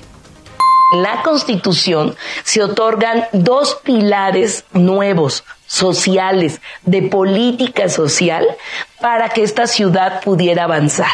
Uno de ellos es el sistema público de cuidados y el otro eh, derecho para mí muy importante es el ingreso ciudadano universal. Por otra parte, durante una reunión plenaria para afinar la agenda legislativa, la bancada del PRI en el Congreso de la Ciudad de México aseguró que están dadas las condiciones para ganar la capital en las próximas elecciones. Refrendaron que la alianza va por la ciudad que encabeza Santiago Taboada está asegurando el triunfo. Y en información de Movimiento Ciudadano, Chertorivsky fue oficializado como candidato. Estamos en época de inscribir las candidaturas al Instituto Electoral Local. Esto ya sucedió y así lo compartió Salomón en sus redes sociales. Desde la redacción de ¿Qué Chilangos pasa? Otra nota que seguimos de cerca aquí en la capital son las corridas de toros, en lo que se resuelven los asuntos locales y no. El jefe de gobierno Martí Batres dijo que podría haber una consulta. Lo cierto es que la ciudadanía está muy movida y activa eh, cerca de la Plaza de Toros. Esto lo reportó nuestra colega Angie Molina, que le damos la bienvenida como siempre en estos micrófonos. Hola, muy buenos días, chilangas. Así es, el día de ayer manifestantes antitaurinos se congregaron a las afueras de la Plaza México alrededor de las 2 de la tarde, donde se encontraron con una valla metálica protegiendo el perímetro del coso y un numeroso cuerpo de granaderos que, a los pocos momentos de su arribo, comenzaron a encapsular a los contados asistentes que se manifestaban pacíficamente con pancartas, consignias y ollas para hacer ruido. Pudimos entablar conversación con Verónica Romero, activista que lleva 10 años en la lucha contra la tauromaquia a través de su organización llamada por la abolición de la violencia en la sociedad. Ella nos contó que compartió experiencias con activistas veteranos y el aumento de protección a este recinto y a los asistentes se debe a una razón en particular. Escuchemos lo que dijo. Últimamente, como el tema de la tauromaquia ha estado tambaleando, es por eso que ellos, obviamente por medio de dinero, se mueven mucho más. Pero nosotros tenemos la voluntad y a los activistas. Entonces, nosotros también podemos dar batalla por medios legales y por medios este, civiles para que nosotros podamos acabar con la tauromaquia. Obviamente, la tauromaquia está temblando. Por eso es que está redoblando los esfuerzos en proteger a la gente que viene a ver este tipo de espectáculos. Y pues bueno, es por eso que se ven más movimientos y que se ven vallas y todo. Porque ahorita ahorita el descontento de la gente y de la sociedad ya es enorme. Tauromaquia solo está viva por el dinero que le están ingresando. Obviamente sí hay fechas como estas o como el 12 de diciembre que se llega a llenar la plaza, pero en otros, en otros momentos nosotros estamos siempre aquí viendo, la plaza está prácticamente vacía. O sea, la gente no aguanta tanto estar viniendo a estos eventos patéticos y ridículos. No, ahorita está, se está llenando porque después de año y medio que estuvo cerrada, pues por eso tienen la plaza llena. Pero pasan los días y ya no va, ya no va a estar así, o sea, ya está muriendo por sí solo, pero aún así hay que pelear. Y es que el día de ayer se congregaron alrededor de 30 activistas, era un número Mm. muy reducido y desplegaron un gran equipo de granaderos, entonces sí hubo ah, un poco de represión ante estos activistas, pero después comenzaron a disolverse alrededor de las 5 de la tarde para poderse unir con otros colectivos y ciudadanía a la velada de toros que se llevaría a cabo afuera del Palacio de Bellas Artes.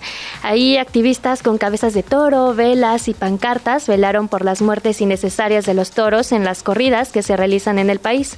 Sobre las acciones legales pudimos entrevistar a Sofía Morín, quien comenzó esta iniciativa ciudadana para la prohibición de espectáculos públicos, privados e itinerantes que utilicen animales domésticos o silvestres en la Ciudad de México y el Estado de México. Así que escuchemos un poco más sobre esta iniciativa.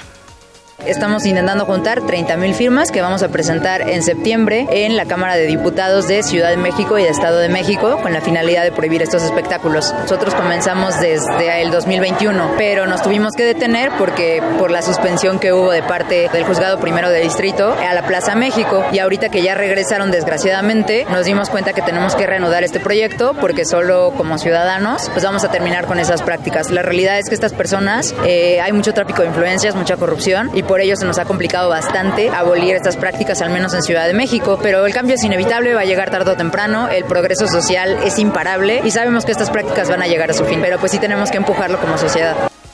Y diversos colectivos estarán los viernes y sábados en la Alameda de 4 a 8 de la noche recaudando estas 30 mil firmas. Hasta el momento llevan 6 mil, que son las que necesitan para poder presentar su iniciativa ante la Cámara de Diputados.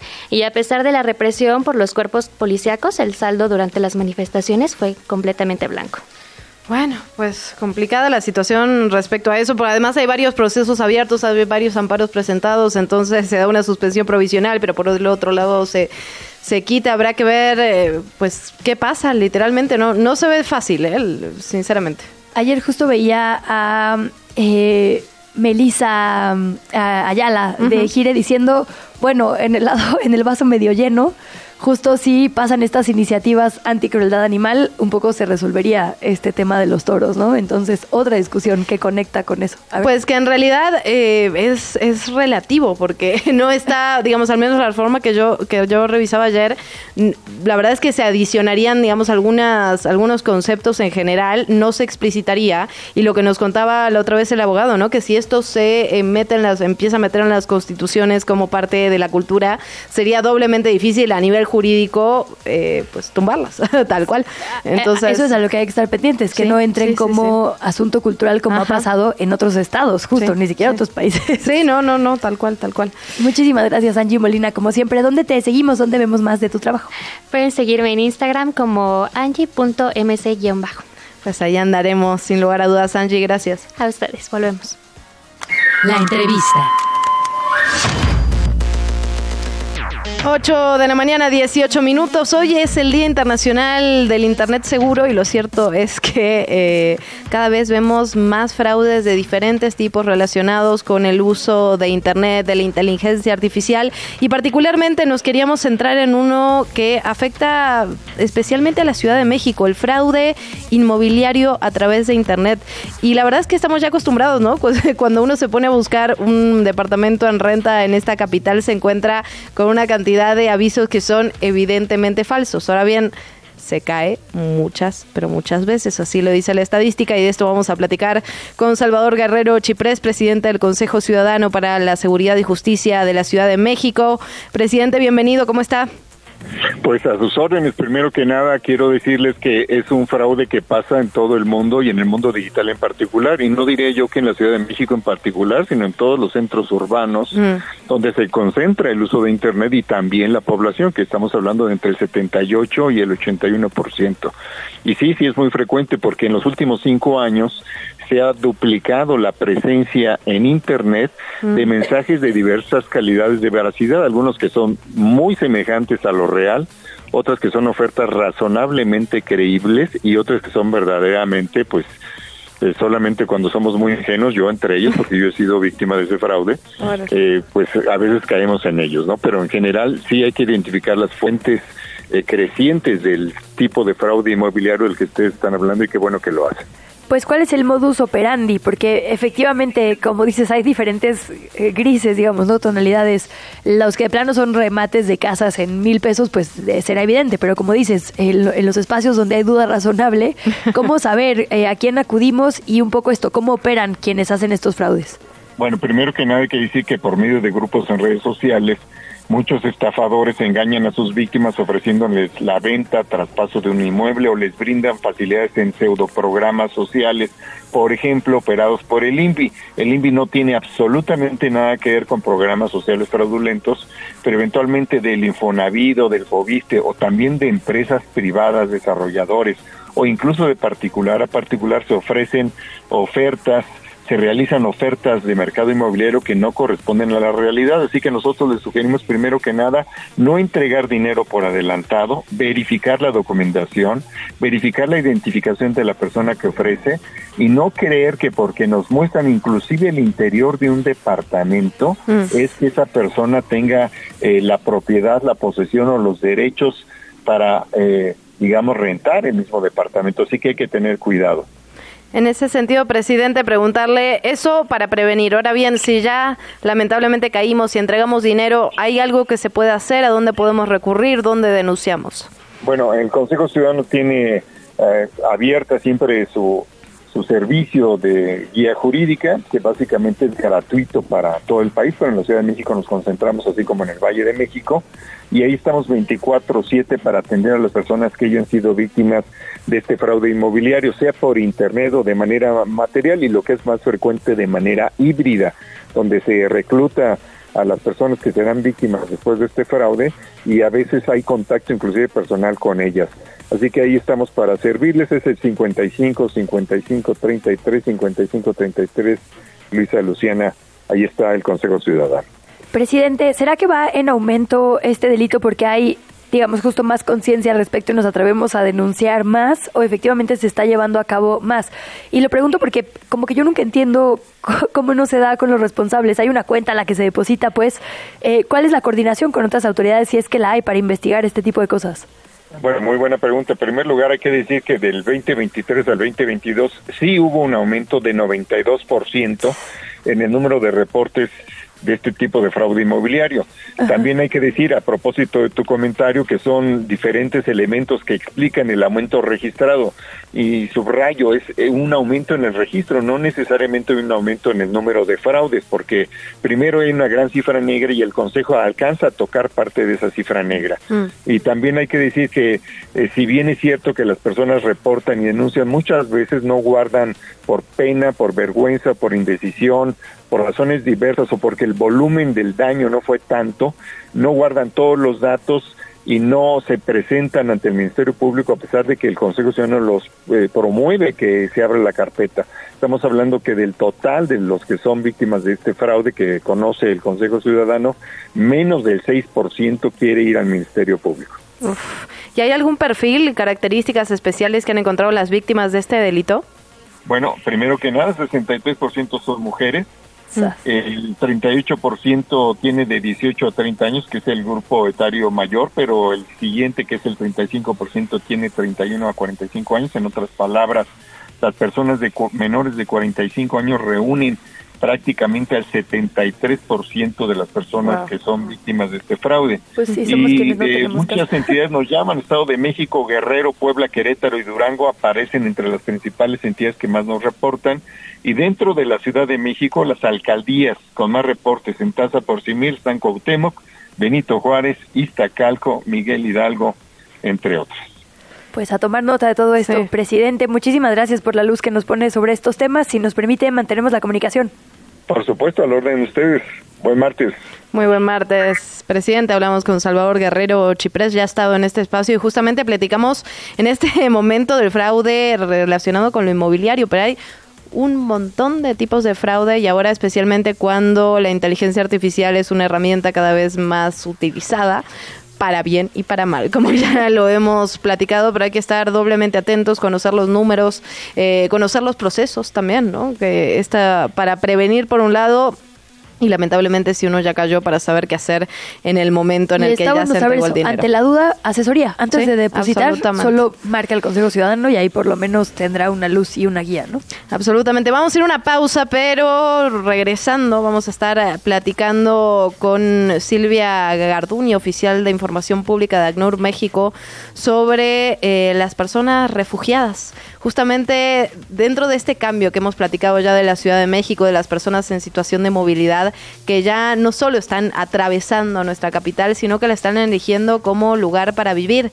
Y muchos de ellos solicitan, se han aumentado la solicitud de, de de refugio en nuestro país. Vamos a platicar de todo eso y también de un libro maravilloso, la verdad que están publicando Ventanas en otros lugares 60 vistas, 60 refugios y son, digamos, unos paisajes, digamos, el hilo conductor tiene que ver con las ventanas, con lo que uno ve cuando se asoma a la ventana y cómo estas 60 personas han cambiado esas ventanas normalmente por lugares muy, pero muy lejanos, ven otras vistas y cuentan un poco su historia. Pues a la vuelta todo esto, pausa y venimos. ¿Qué chilangos pasa? Regresamos. Mientras tanto, tenemos que platicar de lo que ya adelantábamos antes de irnos a la pausa. Tenemos que hablar de las personas refugiadas. Hemos batido récords en el 2023 sobre la cantidad de solicitudes que se hicieron de refugio aquí en nuestro país. Es, es algo que ha cambiado con el tiempo. Vimos también cómo las personas en situación de movilidad, particularmente aquí en la capital, pasado de ser un lugar de tránsito a ser un lugar ya de destino. Lo vemos además en el día a día, lo vemos en la situación cotidiana. Vamos a platicar de esto con Silvia Garduño, oficial de Información Pública de ACNUR México, a quien le agradecemos muchísimo, no solo la plática, sino la presencia en esta cabina.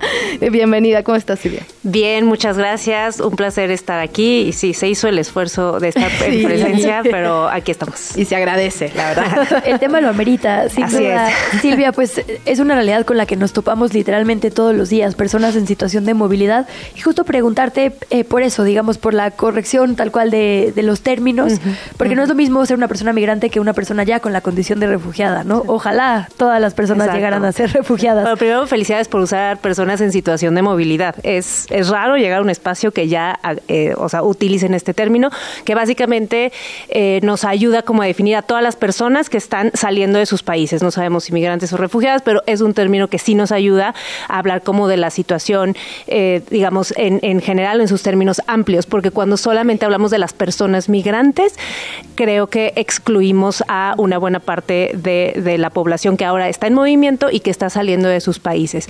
Y sí, es bien importante eh, entender la diferencia entre una persona migrante y una persona refugiada. Y creo que lo que mejor lo explica es los motivos de salida.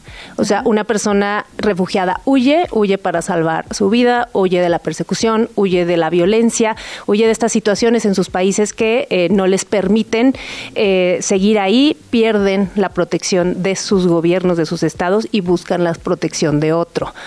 Versus una persona migrante tiene otras razones de salida, muchas veces ligadas a lo económico, mm. eh, mejores oportunidades laborales, digamos, simplemente buscar un mejor ingreso para mantener a sus familias, a veces otras motivaciones de, reunificación familiar, pero vaya, no sale huyendo. El principio fundamental eh, en el derecho eh, internacional de refugiados es el principio de no devolución. Una persona refugiada no puede ser retornada a ese país donde su vida está en riesgo. Una persona migrante puede ser retornada porque esta situación, vaya, no existe, sigue teniendo la protección fundamental de su gobierno. Ahora, Silvia, corrígeme si me equivoco, pero también entiendo que con las decisiones que han tomado varios gobiernos de endurecer las leyes de personas migrantes, por ejemplo, pasa mucho que personas que no adquieren la condición de refugiadas en realidad tienen una condición de no retorno, no están siendo expulsadas realmente de sus países. ¿Se ha agravado esta situación? ¿Tú ves que ha habido cambios en los últimos años respecto a esto? Por eso es bien importante eh, entender la definición, mm. porque si nosotros solamente hablamos de personas eh, migrantes, el retorno puede existir eh, tenemos que entender que una persona es refugiada en tanto cruza una frontera eh, internacional. Es decir, no tiene que llegar necesariamente a la Comar, en este caso, solicitar asilo y ser reconocida como refugiada Ah, para decir tienes necesidades de protección internacional y por tanto no te puedo retornar. En principio habría que reconocer que existen esas necesidades de protección internacional. Eh, pidan asilo en México o no. Eso es bien distinto porque también el actuar de las mismas autoridades, pues claro, eh, entra, digamos, otro marco, ¿no? Este, justamente el migratorio, el de control, eh, a operar. Entonces, sí es, eh, eh, es, es importante que tenerlo en cuenta porque nosotros sí hemos detectado que una alta proporción de las personas en movilidad, ahora que llegan a México, tienen necesidades de protección internacional y cambia mucho esta mirada respecto a quién es la persona que se está moviendo. Ahora, esto que dices es importante. Entonces, eh, digamos, ¿le debemos llamar refugiada o refugiado si el motivo de, eh, de salida, digamos, de su país es el que nos dices? Pero, ¿qué pasa jurídicamente si no justo solicitan asilo y se los da la comar? Porque para fines, digamos, de las autoridades migratorias que deportan, digamos, el marco legal importaría, ¿no? El reconocimiento, digamos, jurídico, no sé si eso es lo correcto, de la figura de refugiado. En principio, la autoridad migratoria debería de identificar, ¿no? Estas, eh, o sea, si existieran, ¿no? Estas necesidades y no pudiera ser retornada a la persona. Sabemos que en la práctica eh, esto no ocurre, pero también eh, sabemos que cada vez son más personas que sí solicitan asilo en México. O sea, lo que ustedes decían al inicio, que el año pasado se incrementó el número de personas refugiadas, otra vez fue número récord. O sea, también se está viendo que México es destino para las personas que necesitan protección y se les brinda protección. No todas, ¿no? Solicitan asilo en este país, muchas, o quizás la gran mayoría, lo harán en Estados Unidos, pero eso no quita que las necesidades eh, sean, so- sean de protección. Entonces, hay que verlo, eh, es un tema complejo y que además no solo basta que México resuelva. Evidentemente es algo regional.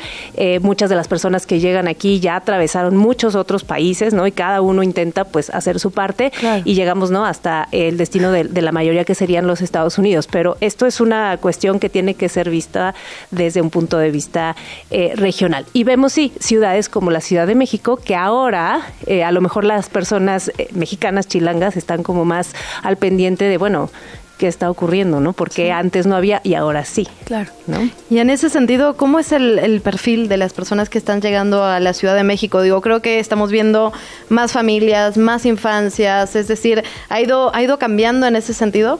¿Y a qué respondería, pues? Creo, creo que también cuando vemos más familias es un indicador de temas de protección. Es decir, cuando hablábamos antes solamente de migración laboral, el perfil de hombres solos en Claro. edad, ¿no? Este productiva era como pues a lo mejor lo que más permeaba. Cuando empezamos a ver familias, o sea, no es fácil salir como con niños pequeños si eres madre soltera, o sea, eh, al final eh, hay ahí, ¿no? Algo más que está eh, pues haciendo que tú te tengas que mover porque quedarte es peor a moverte, ¿no? Entonces sí vemos más familias, vemos también nacionalidades diversas, ¿no? Este, quizás antes estábamos más acostumbrados a ver únicamente personas de Centroamérica, hoy vemos más personas haitianas, vemos personas venezolanas, vemos personas cubanas, es ya decir, muchas, muchas nacionalidades.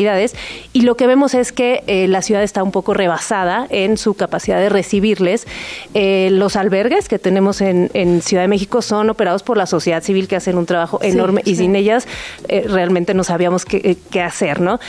Son 13 albergues los que tiene la ciudad que están, pues sí, al límite de su capacidad y por eso empezamos a ver también algunos asentamientos en algunas zonas, que es lo que hace que las personas digan, bueno, ¿qué están haciendo, no? Esta gente aquí, porque está acá, ¿qué, qué pasa con la comar? ¿Qué pasa con migración? ¿Por qué no están haciendo nada? Sí. Claro, ¿no? Empiezan todas las preguntas de un tema que a lo mejor les era ajeno, ¿no? Y que bueno, además, justo hablando con sociedad civil que tiene albergues en estos micrófonos, nos han dicho constitucionalmente es una obligación de alcaldías y del gobierno central garantizarles sus derechos a todas las personas en situación de movilidad.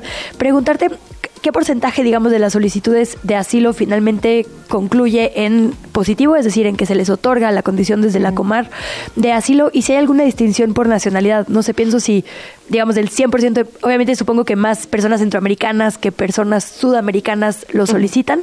Em, ¿Qué porcentaje, digamos, de personas hondureñas que lo solicitan lo logran o de personas eh, haitianas? ¿Hay, ¿Hay alguna distinción en ese sentido? Sí, el- le llamamos el término de la tasa de reconocimiento de la condición de refugiado y es alto en realidad en comparación con otros países. Es casi el más arriba del 65%, es decir, que de las solicitudes que ingresan eh, van a obtener este reconocimiento. A veces el, eh, eh, el es tardado, o sea, no quiere decir que, de- por ejemplo, de las 140 mil solicitudes que se presentaron el año pasado, no quiere decir que todas esas ya estén resueltas, o sea, se tienen que seguir como acumulando. Y sí hay una distinción por eh, nacionalidad. Eh, por ejemplo, sí eh, creo que en hondureños, por ejemplo, o en venezolanos es una tasa como más alta que, por ejemplo, en haitianos, ¿no? Entonces Mm. ahorita estamos Ah. eh, justo haciendo como eh, pues trabajo con la Comar para que también pueda ser una nacionalidad que tenga una tasa eh, de reconocimiento mayor. Pero en términos generales eh, creemos que pues sí es una tasa de reconocimiento pues bastante aceptable.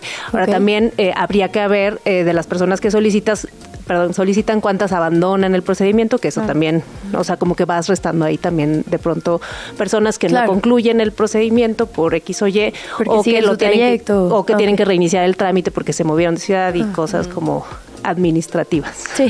Silvia, queríamos platicar también sobre eh, el libro que están sacando desde ACNUR Ventanas en otros lugares. Estas, estas, bueno, lo platicábamos hace unos minutos, ¿no? Sí. Tiene como hilo conductor las ventanas, los paisajes, lo que uno ve. Pues normalmente uno mira por la ventana, ¿no? Cuando se levanta, cuando se va a dormir, son como esos espacios. Y las personas, por supuesto, refugiadas, estas historias que se cuentan, 60 historias. Cuéntanos un poquito del proyecto. Sí, es un libro que presentamos en la FIL y lo eh, lanzamos la edición en español justamente con ACNUR. Es un proyecto muy interesante que traen desde, bueno, eh, Bill Shipsey, él está en Francia y el artista está en Italia. Ellos recopilaron 60 testimon- testimonios de personas eh, refugiadas. Eh, antes del testimonio, primero lo que hicieron las personas refugiadas en el mundo fue enviarle al artista italiano fotografías Ah. desde sus vistas de, de su ventana. 40 fotos, así, mándame 40 fotos de Wow. tu vista y, y las personas incluso tardaban en entender, pero ¿para qué quiere tanta foto? O sea, es- ¿no? Y era un poco porque él quería darse una idea de lo que era estar ahí y de cómo podía dibujar la vista desde la ventana de la persona. Entonces, para eso necesitaba todas esas imágenes. Se las regresa ya como dibujo para que las personas entonces se inspiren y escriban algo relacionado, o sea, con, con esa ventana, ¿qué, qué te dice? ¿no? Y no nada más es veo una calle, veo flores, veo lo que sea que estés viendo, digamos, físicamente, sino a lo que te lleva Claro. mirar a través de tu ventana, qué te recuerda, de dónde vienes, tu infancia, estás mejor o Todos no. hablan de la ¿no? infancia, eso me Sí. impresionó, ¿no? Como Que el todos árbol, que los olores, que, ¿no? Y este, entonces, realmente es, es un libro que sí te conecta, o sea, podríamos decir que son 60 autores, porque, ¿no? Todos los testimonios están, ¿no? Desperdigados, eh, y sí te conecta de otra manera. Nosotros desde el área de comunicación de ACNUR lo que intentamos es sí dar estas entrevistas que nos sirven muchísimo, pero también a través de proyectos eh, culturales poder llegar a las personas y generar esa empatía que a veces no es tan sencillo, hasta que realmente te puede conmover la historia de alguien más y que cualquiera puede ser una persona refugiada. Es que eso a lo mejor no lo tenemos tan consciente,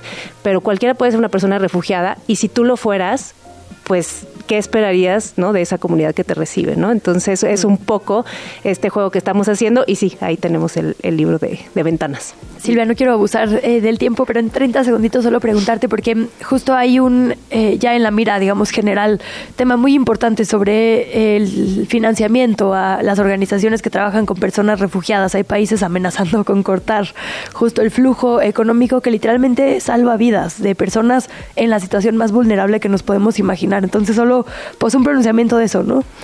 Pues sí, o sea, realmente nosotros no podríamos hacer el trabajo que hacemos sin nuestros donantes. Nuestros donantes, digamos, entiéndanse como países a Sí, los sí, cuales sí, claro. pues seguimos agradeciendo y apelando a que pues sigan eh, financiando pues no nada más esta operación, ¿no? sino la del ACNUR, pero sabemos que son también temas, más bien tiempos complejos, ¿no? Para que este financiamiento pueda darse, pero sí es súper importante. También pueden hacer un donativo, digamos, a título individual, también nos Mm. financiamos de esa manera.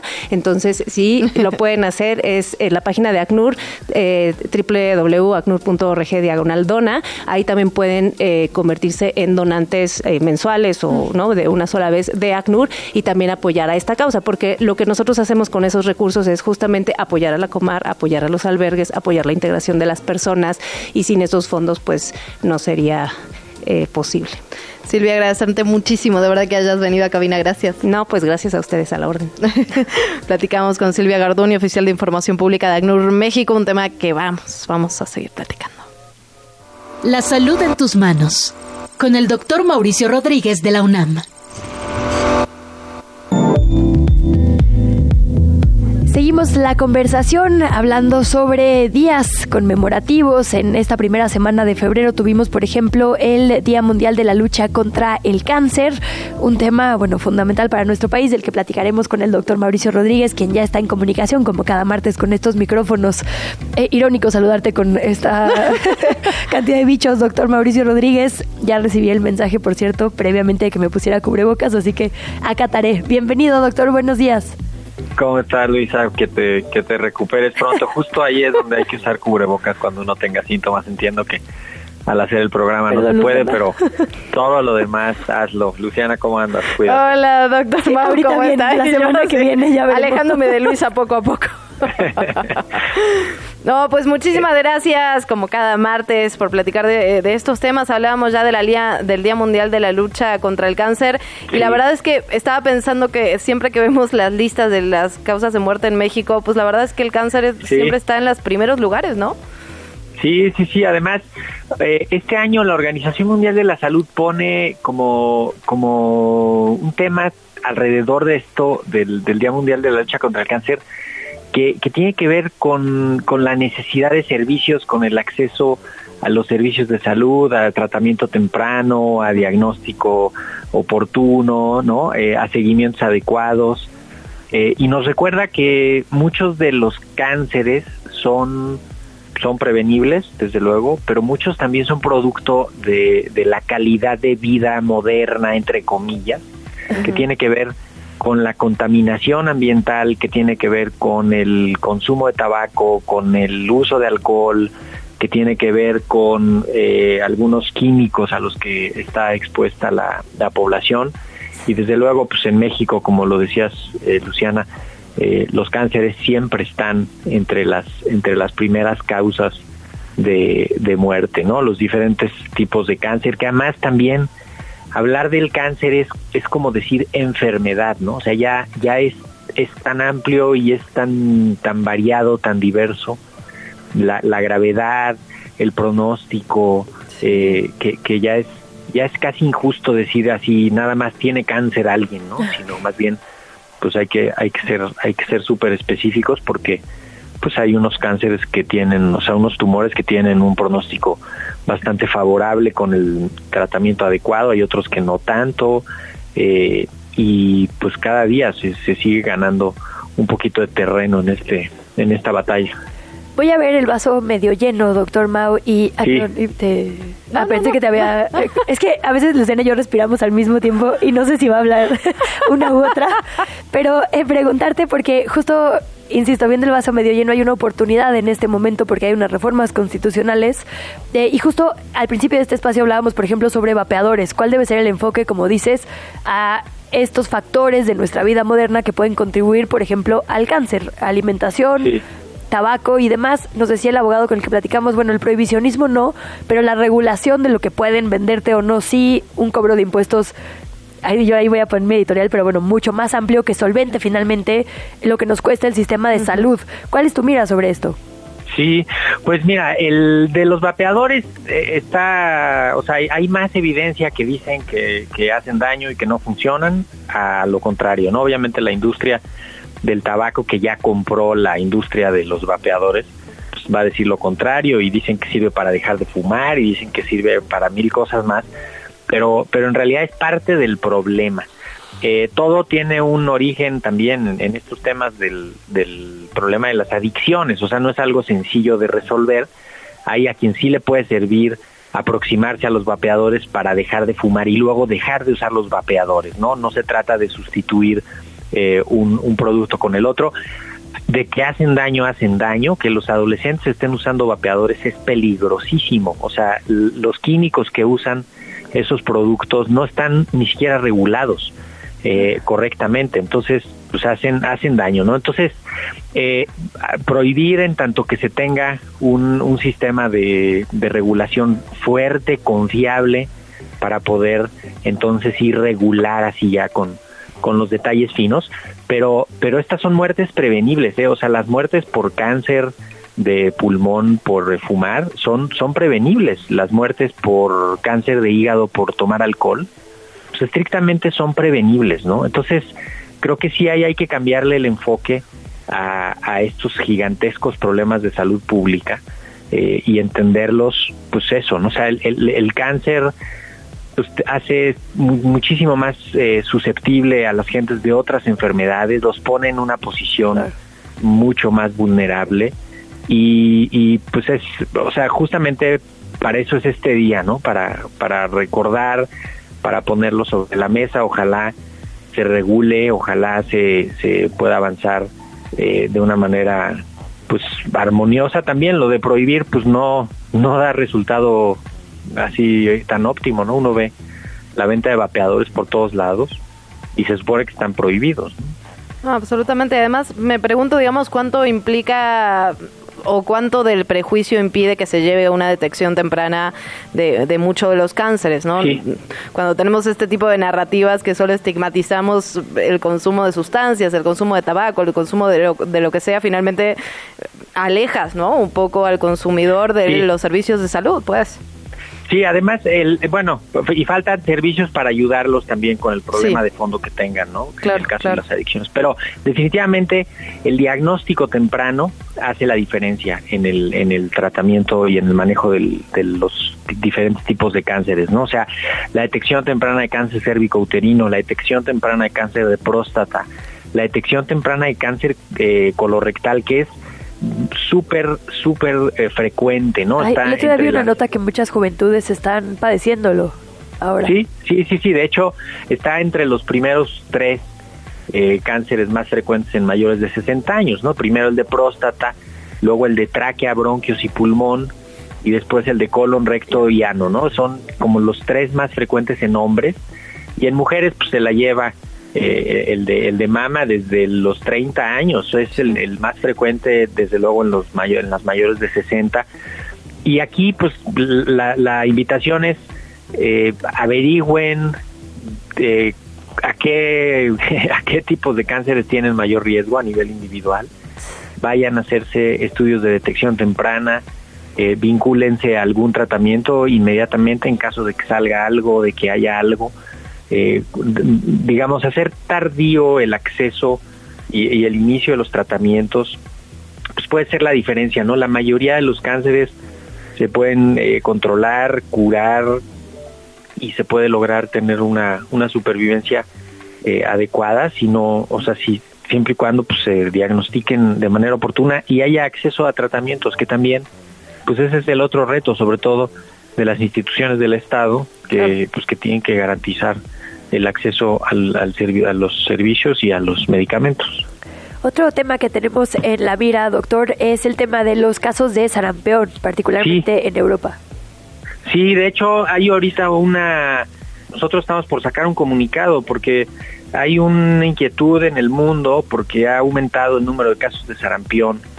Eh, en, en, en 2022 hubo 171 mil casos en todo el mundo y en 2023 281 mil casos. O sea, es, es un problema importantísimo eh, que además aquí juntan varias cosas. Lo primero es que es uno de los virus más contagiosos de que existen y lo segundo es que si las coberturas de vacunación están por debajo del 85% en las poblaciones blanco, ¿no? En las objetivo, eh, pues entonces el riesgo de toda la población de que haya brotes es, es muy alto, ¿no? Y nada más para pues para recordarles México desde 2016 tiene coberturas eh, por debajo incluso casi del 70% siempre, ¿no? En 2020 hubo 72%, pero todo esto pues va dejando grupos de personas no protegidas por la vacunación que son vulnerables eh, para, para que llegue ahí el virus y como se contagia muy rápido, pues rápidamente encuentra a los no vacunados Claro. y ahí puede puede provocar daños, ¿no? La mayoría de los casos no son graves, pero pues proporcionalmente cuando el número aumenta, pues también va a aumentar el número de casos graves, ¿no? Que son neumonías, otitis, incluso problemas del sistema nervioso central, o sea, el, el sarampión es una llamada de ahorita de atención, eh, en parte por pues porque se le abrió la, la puerta por no vacunar eh, en Europa y en Estados Unidos y por las fallas estructurales en los en los sistemas de vacunación que se han producido, se acrecentaron por la pandemia y ahorita hay que ponerle mucha atención, ¿no?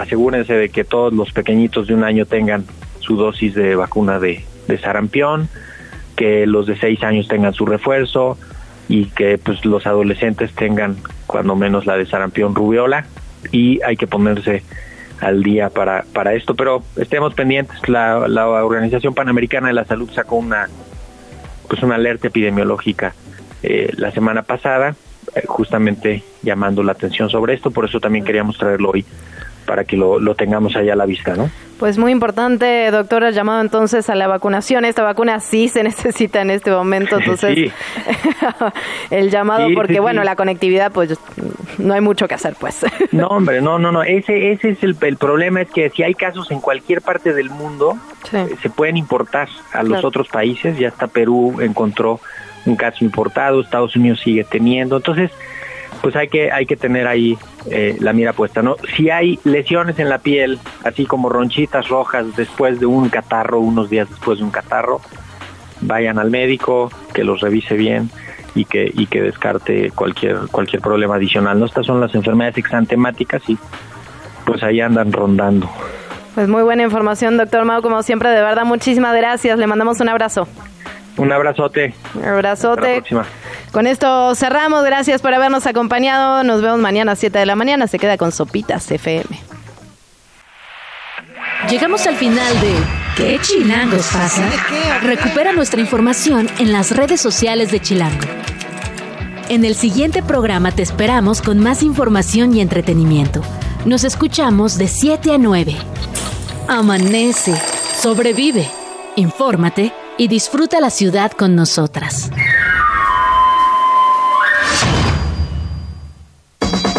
Radio Chilán, Radio Chilán, 105.3 FM. La radio que... ¡Viene, viene!